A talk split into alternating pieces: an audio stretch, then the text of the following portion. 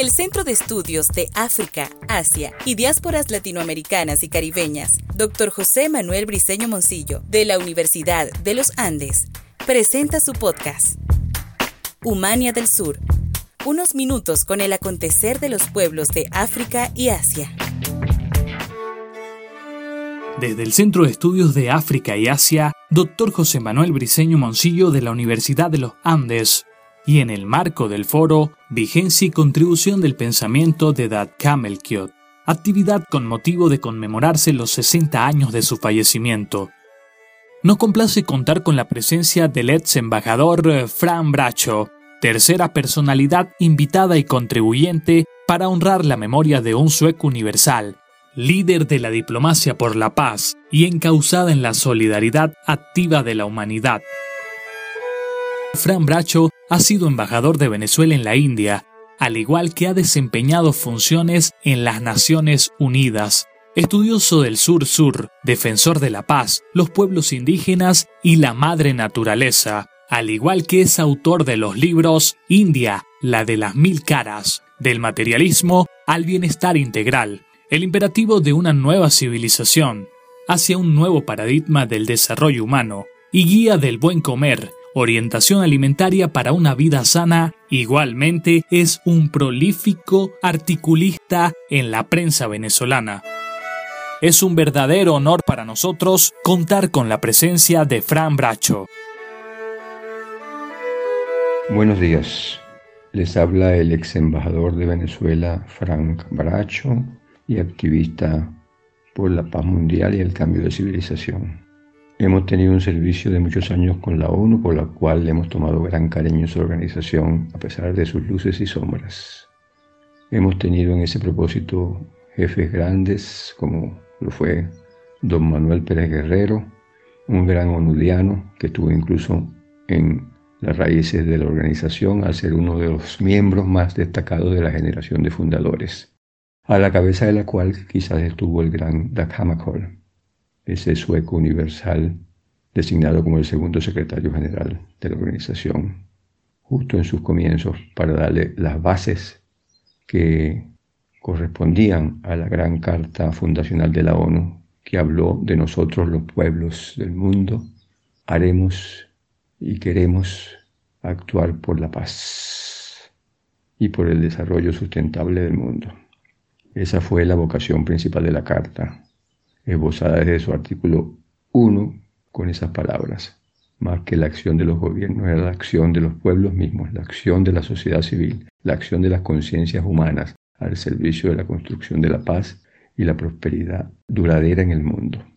Y creo que eso lo quiso interpretar Hammarskjöld, ¿verdad? Con esa gran obra que asumió y que nos dejó de echar los cimientos de la ONU, luchando para que fuera una organización lo más autónoma posible en lo profesional, con funcionariado dedicado al servicio público mundial, genuinamente, más allá de las presiones de la posguerra, luego de la Segunda Guerra Mundial. Recordemos que la, la ONU se crea a partir de esa guerra para reconstruir la paz en el mundo y hacer que guerras tan terribles como esa no volvieran en 1945. Y la Cama responde a eso, responde a ese gran reto, a ese gran anhelo. Y responde con ese funcionariado autónomo profesional ético que él pidió, que él exigió, al cual él le predicó distintas cátedras para mantener esas virtudes en contra de las interferencias que ya se veían que despuntaban en el horizonte de la Guerra Fría entre las superpotencias vencedoras de la guerra, que querían pelearse incluso por los territorios de la ONU, los cargos de la ONU para de alguna manera influenciar, sino controlar esa organización. Y Dag resistió todo eso. Además fue el gran inaugurador de la diplomacia preventiva para la paz de la, de la ONU, que terminó incluso en la práctica de los llamados cascos azules o las fuerzas de, de la ONU propias militares que iban a mediar en conflictos del mundo como último recurso y en forma preventiva para asegurar la paz. Él fue el creador de todo eso a través de técnicas de negociación muy sofisticadas y en el fondo muy espirituales. Y eso es lo que nos coloca en la fuerza de su ser. Por eso queremos titular este aporte a estas reflexiones internacionales en los 60 años o en el 60 aniversario de su infausta muerte en el Congo, donde el destino lo llevó a mediar por la paz en unas terribles guerras mineras y por control político y económico de esa naciente nación en el corazón de África, en esa exuberancia tropical congolesa que algunos han calificado como la Amazonia y el corazón de la África, y posiblemente, por consiguiente, de gran parte del mundo, como es la Amazonia suramericana. Él estaba allí en esa mediación, pero lo movía a él mucho, repetimos, el, motor espiritual, la gran brújula espiritual. Y por eso, repetimos, queremos titular este aporte, las claves y la fuerza espiritual tras la gran obra reconocida hoy mundialmente que nos dejó Dakama Hall como el segundo secretario general de la ONU y posiblemente para muchos el mejor que la ONU ha tenido. Esas claves y esa fuerza espiritual fueron determinantes en explicar por qué Dakama Hall hizo lo que hizo y por qué llegó hasta donde llegó con su gran legado. Y en eso se emparenta, por cierto, con otros grandes constructores de la paz, que es el título en verdad que al lado de gran personaje universal merece la Hall, gran constructor universal de la paz, asimismo. Decíamos que esa, esa vocación se emparenta con la de otros grandes constructores de la paz, como Gandhi, Mandela, Luther King, Monseñor Romero en El Salvador, que bebieron de ese pozo para su fuerza personal, para su determinación, para su persistencia en sus difíciles retos de vida. Luther King bebió mucho los salmos, por ejemplo, era un pastor evangélico. Lo citaba con frecuencia en sus discursos políticos, políticos con mayúscula, con P mayúscula, en pro de la construcción de la paz. Monseñor Romero leyó mucho y bebió mucho del Antiguo Testamento en su determinación por lo que hizo allá en Ecuador, perdón, en, en El Salvador, en esa tremenda guerra civil que tuvo ese país, donde él medió entre los dos lados y zanjó por la moral, por la ética, como brújula determinante incluso para las Fuerzas Armadas, a las cuales arengó que nunca deberían reprimir al pueblo. Mandela vivió mucho de, del Ubuntu, esa gran filosofía espiritual de la fraternidad humana. Gandhi bebió mucho del Bhagavad Gita, esa gran especie de Biblia hindú, de las batallas por la verdad y las justicias divinas que había que librar en la vida de las personas.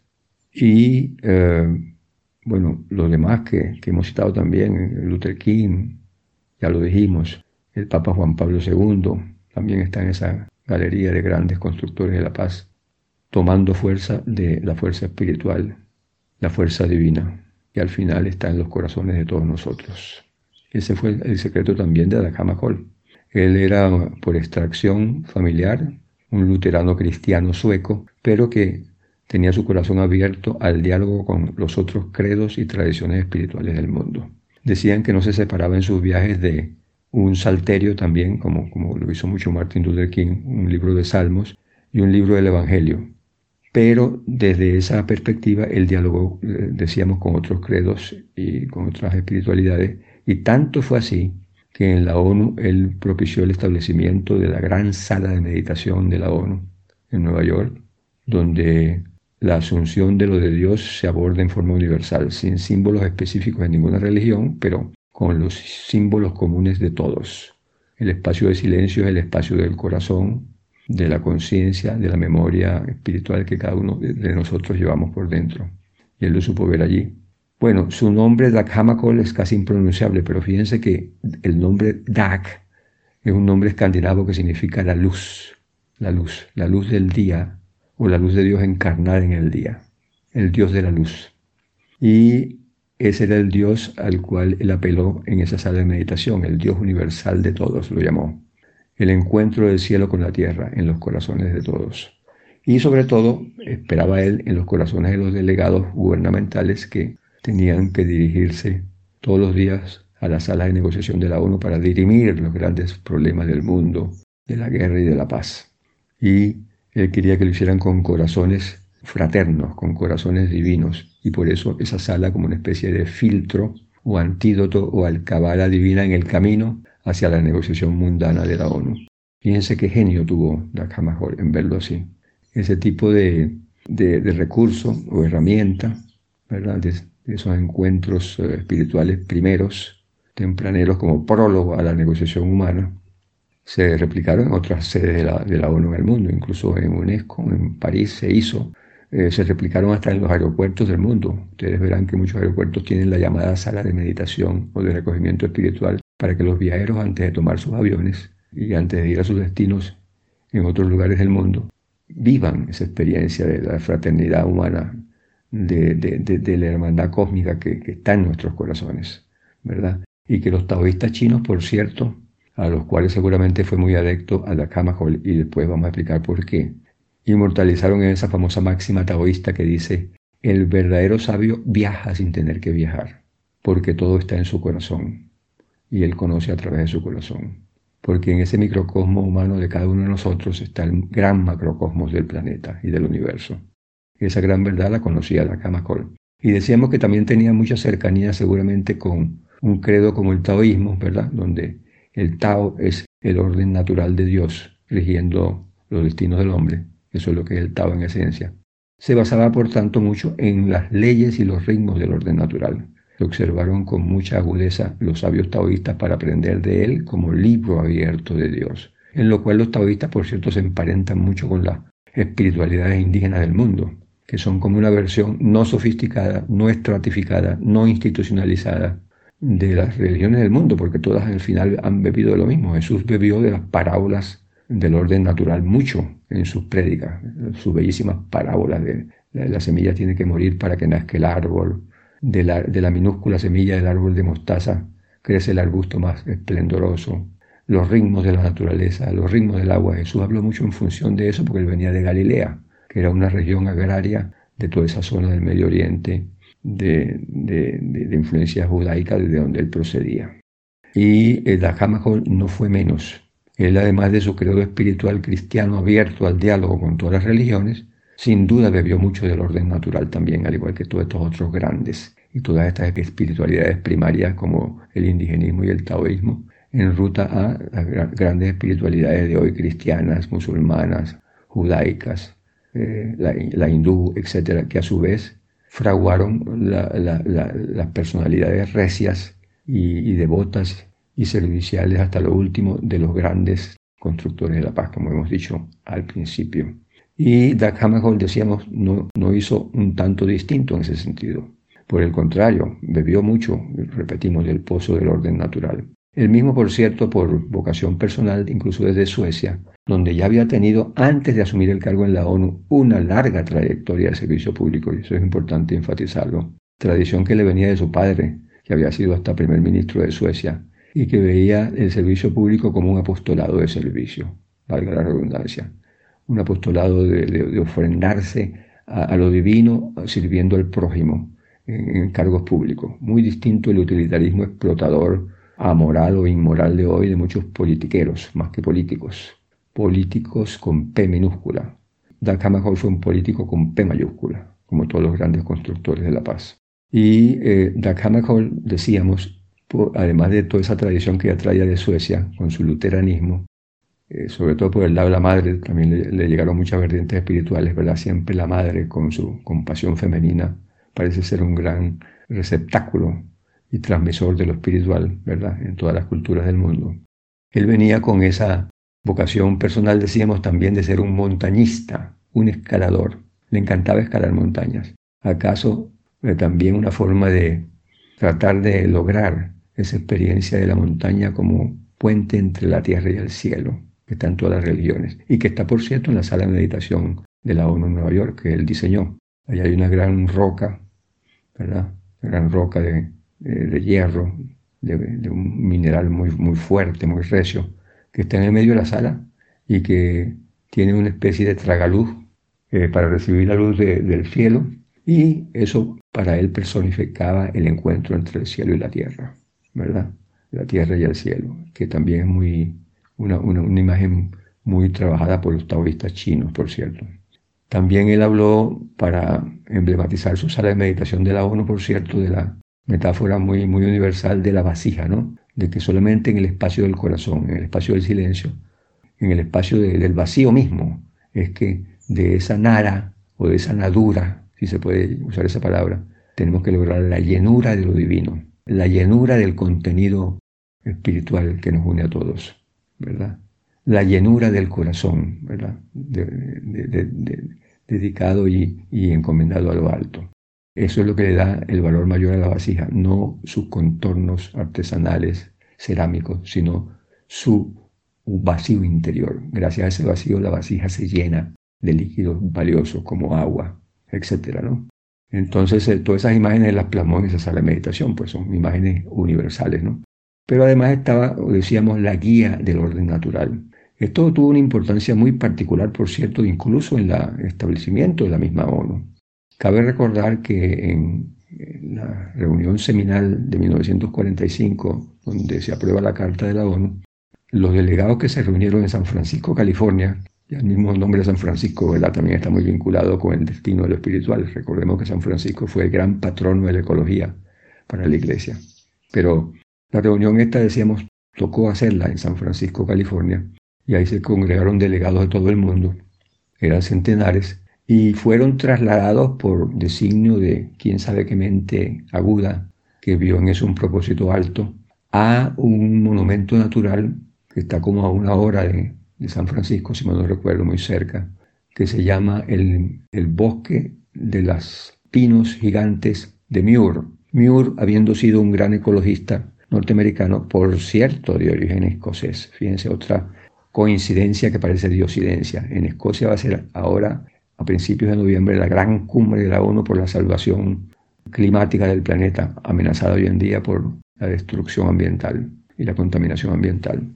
En Escocia va a ser la cita. Y este gran ecologista Muir norteamericano provenía de Escocia. Y había sido un gran abanderado de proteger las áreas naturales prodigiosas que tiene ese gran país en su, en territorio que, que es Estados Unidos y entre ellas ese bosque, un bosque al cual le gustaba mucho ir, el bosque que después de su muerte le, dieron el nombre de Muir, el bosque Muir de los altos pinos de las altas secoyas, que son gigantes del, género de los árboles que crecen muy altos, centenares de metros hacia arriba, hasta el punto que eh, los grandes bosques de secoya han sido eh, calificados como especie de catedrales arbóreas del mundo y donde se siente y se palpa una naturaleza prodigiosa de grandes secoyas con manantiales que la tapizan y la alimentan ¿no? y la nutren. ¿no? Y en ese bosque, a ese bosque llegaron los delegados de, de, la Asamblea de la ONU como para que se inspiraran antes de firmar y acordar la carta constitutiva de la nueva organización que quería venir a traer la paz donde había habido la guerra, la gran guerra, y el desarrollo perdurable para toda la humanidad.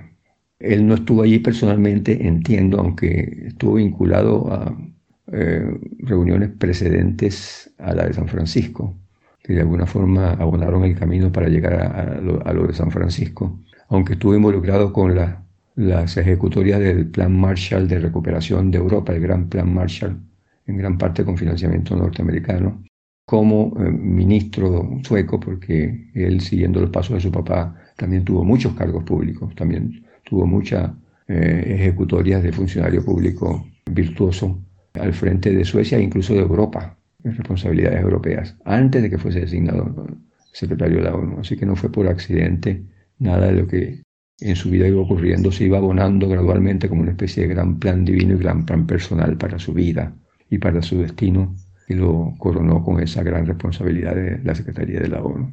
Y eh, aunque él no estuvo allí en, presencia física, sí, sin duda, estuvo en presencia espiritual porque él hubiese creído en lo mismo, que ese, ese tipo de inspiración previa a la firma de la carta le hacía muy bien a los delegados.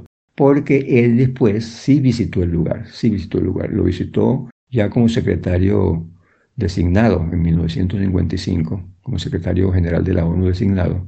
Él fue allá, hizo una peregrinación seguramente muy personal, muy muy vibrante, muy significativa para él de ir a visitar ese mismo, lugar donde se había fraguado la organización a la cual él había sido llamado ahora para que la presidiera y la guiara, ¿no? gracias al acuerdo de las superpotencias vencedoras de la guerra que tenían que acordar ese, tipo de designaciones para la organización, que además se llevaron un cierto chasco, entre comillas, divino y positivo, porque a lo mejor apostaron a un funcionario más bajo perfil que la Camacol, más eh, de, baja prominencia como Camacol, pensando ellos, y resulta que le surgió o le salió un gran carismático líder de la ONU. Incluso le jalaba las orejas, las potencias de vez en cuando, ¿no? Como lo hizo en el Congo, ¿no? Claro, pagó un precio por todo eso, por tratar de que llegase un orden de paz y de conciliación de intereses en el Congo.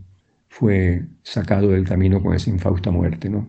Como mártir por la paz, digamos. Pero bueno, decíamos que él mismo fue al, al bosque Miur, quizás en una muy significativa peregrinación personal, y quedó, por cierto, una placa de esa visita ya nosotros mismos la vimos, porque tuvimos el gran privilegio de visitar ese lugar y sentir las mismas energías que posiblemente sintió Hammerhall. Y él dejó allí una, un, escrito muy bello, muy significativo, de una declaración que él hizo allí en ese lugar, donde decía que el orden natural era el libro de Dios que daba las mejores pautas para la convivencia humana por la paz, por la construcción de la paz y por el logro de una convivencia perdurable y próspera entre los humanos. Claro, claro, tenía que ser así si leyes del orden natural como la unidad en la diversidad, ver lo que nos une más que lo que nos divide, la interdependencia de la vida, porque es un exquisito tapiz lo que uno ve en los bosques de la naturaleza, sean tropicales o sean bosques templados como los bosques de secoya de Estados Unidos. Es una interdependencia en un tapiz exquisito, donde las aguas nutren a los árboles, donde las aguas a su vez se nutren del suelo, donde el aire es fertilizador con sus neblinas, donde los frutos y las semillas de los árboles llevados por los pájaros, las ardillas, caen de nuevo al suelo y se reciclan y vuelven a generar nuevos, nuevas plántulas, nuevos seres arbóreos que eh, otra vez se elevan al cielo y hacen la, densidad arbórea de todos esos bosques. Es un exquisito tapiz que él lo vio, la ley de la interdependencia de la vida, pues. Y todos esos eh, preceptos de la naturaleza, la unidad la diversidad, la interdependencia de la vida, vale decir la fraternidad o la solidaridad, como la llamaría el Papa Francisco hoy en día, eran las pautas, eran las pautas, y él lo entendió y por eso dejó esa frase allí. Pero además él nos dejó, en testimonio adicional de su gran fuerza espiritual interior que él tenía, un libro de anotaciones que después de que él muere se revela al mundo públicamente porque él no lo quiso nunca revelar. Lo cultivó como por 30, 35 años ese diario, ese libro de anotaciones personales espirituales místicas que él llevaba siempre consigo y que iba alimentando a través de sus vivencias en el mundo y que se intensificó con el servicio internacional público que él realizó en la ONU, tan brillante. Frases muy bellas, muy bellas, que, que demuestran la calidad de su fibra espiritual y la fuerza que le daba en todo lo que él hacía. Por ejemplo, él dejó una frase tan bella como la siguiente, y leemos textualmente de los textos de ese gran diario espiritual que él dejó, que lo revelan como un gran místico, un gran místico de todos los tiempos. ¿no? en el fondo, en lo personal. Decía él, cuanto más fielmente se escucha la voz de dentro, mejor se oye lo que suena afuera. Y solo el que escucha puede hablar. Miren qué belleza, miren qué belleza. Algo que plasmó mucho en esa sala de meditación, repetimos, ¿no? Como antídoto para la paz en la ONU. Pero además también dijo, del mismo texto, dame un corazón puro para que pueda verte, hablándole seguramente de la divinidad. Dame un corazón humilde para que pueda oírte, un corazón de amor para poder servirte, un corazón de fe para morar en ti. Y finalmente, otra frase muy bella de su poemario espiritual místico, que él nos dejó que a nosotros nos gusta mucho también recordar porque la encontramos muy relevante para conformarse al plan de Dios en la salvación de la humanidad y el planeta. Yo creo que es el reto que hay para todos, allende de los gobiernos, allende de, las naciones Estado, que es una creación muy reciente humana, con muchas imperfecciones, por cierto, que ha dividido mucho el planeta, toda esta territorialidad ombligocéntrica humana, ¿no? A veces en contra del ambiente que no tiene fronteras, a veces en contra de la sujeción de las minorías, a veces a favor de dictaduras y gobiernos autoritarios, en nombre de vanas soberanías nacionales, como cuando hemos visto antes lo que existe en la naturaleza es la interdependencia más que la soberanía, la interdependencia responsable, etcétera, etcétera. Pero él estaba tras esta conciencia planetaria, conciencia que tenía que encarnarse en todos los seres del mundo, en todos los ciudadanos, no solamente en los gobiernos, no solamente en las corporaciones, que tenían que ser aliados en toda esta búsqueda, en toda esta causa, en, esta, en toda esta gran bandera, sino en los pueblos mismos, como dice la Carta de la ONU. Y quizás a eso le habló él cuando dejó dicho esta otra frase, esta otra anotación que hemos tomado de su diario espiritual, repetimos, que dice así, por todo lo sucedido, gracias, por todo lo que habrá de ser, sí. Sí, fin de la cita. Fíjense qué belleza, la conjunción entre el pasado y el presente y el futuro, en un solo hilo conductor donde la gratitud acompaña a la autodeterminación humana en lo del plan de Dios, que es la segunda parte, por todo lo que habrá de ser, sí.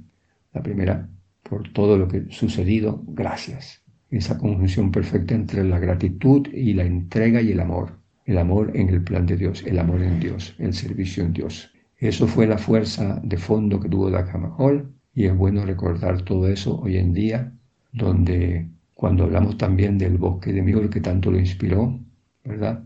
También recordamos que cuando lo visitamos nosotros personalmente nos impresionó mucho el guía que nos explicaba los prodigios naturales que uno veía en, ese lugar, nos recordaba que también era una especie de, reservorio de crías de salmón, crías de salmón, que el salmón venía a, a, desovar sus crías allí en, en, el bosque y después se retiraba al mar, después se retiraba al mar. Y en ese bosque los salmoncitos pequeños prosperaban, cobraban vida y bajaban por las corrientes de esos manantiales que terminaban en el mar y en el océano.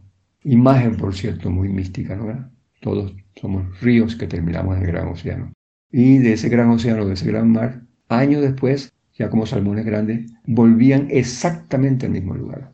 Qué prodigio, ¿no? Qué prodigio, ¿no? Eso ocurre en la naturaleza, la memoria genética espiritual de esos animalitos del mar para conocer su lugar de origen, que tenían que regresar a su lugar de origen primigenio, virginal, sereno, de santa paz, para allí desovar, reproducirse y dejar crías que bajarían luego al mar para deambular por el mar en muchas correrías y luego regresar otra vez ya en su edad madura, en su edad reproductiva, al mismo lugar de origen. ¿Cómo eso ocurre en la memoria? Es lo que han dicho los indígenas cogis, ¿verdad? Cuando hablan del origen de la creación. La creación fue una gran madre generosa para todos, pero no era gente, ni nada, ni cosa alguna. La madre esa cósmica que nos creó a todos, de donde nosotros venimos, otra forma de ver a Dios. Eh, no es otra cosa que pensamiento, espíritu, memoria, que abona lo que habrá de venir además y que tiende un puente entre el pasado y el futuro promisorio, tal como lo dijo Dajamakol en la frase de su diario anterior que pronunciamos. De modo tal que todas estas enseñanzas del gran Kamakol, cuyo primer nombre Dak ahora sabemos que significa la luz divina, la luz divina que se encarna en el humano para producir al ser humano alado, eh, eh, guió siempre, guió siempre su eh, ejecutoria y este gran legado que nos dejó. Y esa fuerza espiritual todos deberíamos rescatarla para cada uno de nosotros como seres humanos para la salvación de la humanidad y el planeta hoy, ante los grandes retos de la corrupción, de la violencia desenfrenada, de la destrucción de la naturaleza, de la destrucción de la salud humana por darle la espalda a esa interdependencia exquisita de la vida en el plan de Dios, a ese vivir sano como estilo de vida cotidiano, es mucho más que un microbio que nos infecta, como parecieran hacer querernos creer algunos con lo de la pandemia, que no va a ser solventado en curas tecnológicas o panaceas de vacunas solamente, o mascarillas que a veces nos aíslan más que nos separan de todos, sino más bien en el encuentro de los corazones, en un estilo de vida sano y en una nueva civilización de la responsabilidad, del amor y de la sustentabilidad para todo el planeta y el mundo.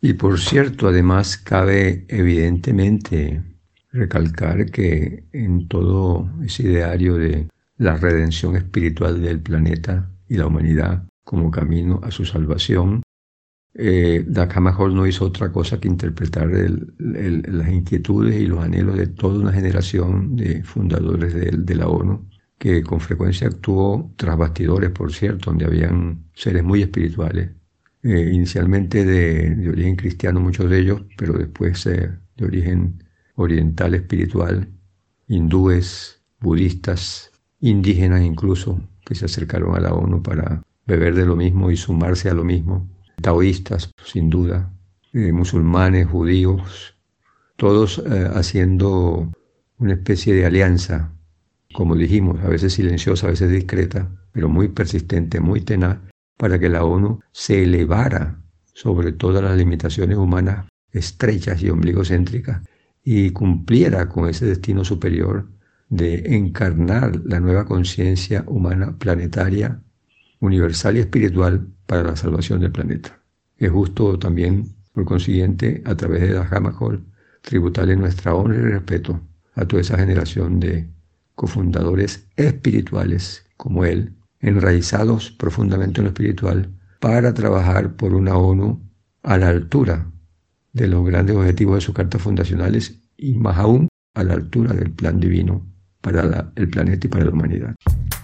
En sus 25 años, 1995-2020, el Centro de Estudios de África, Asia y Diásporas Latinoamericanas y Caribeñas, Dr. José Manuel Briceño Moncillo, presentó Humania del Sur, unos minutos con el acontecer de los pueblos de África y Asia.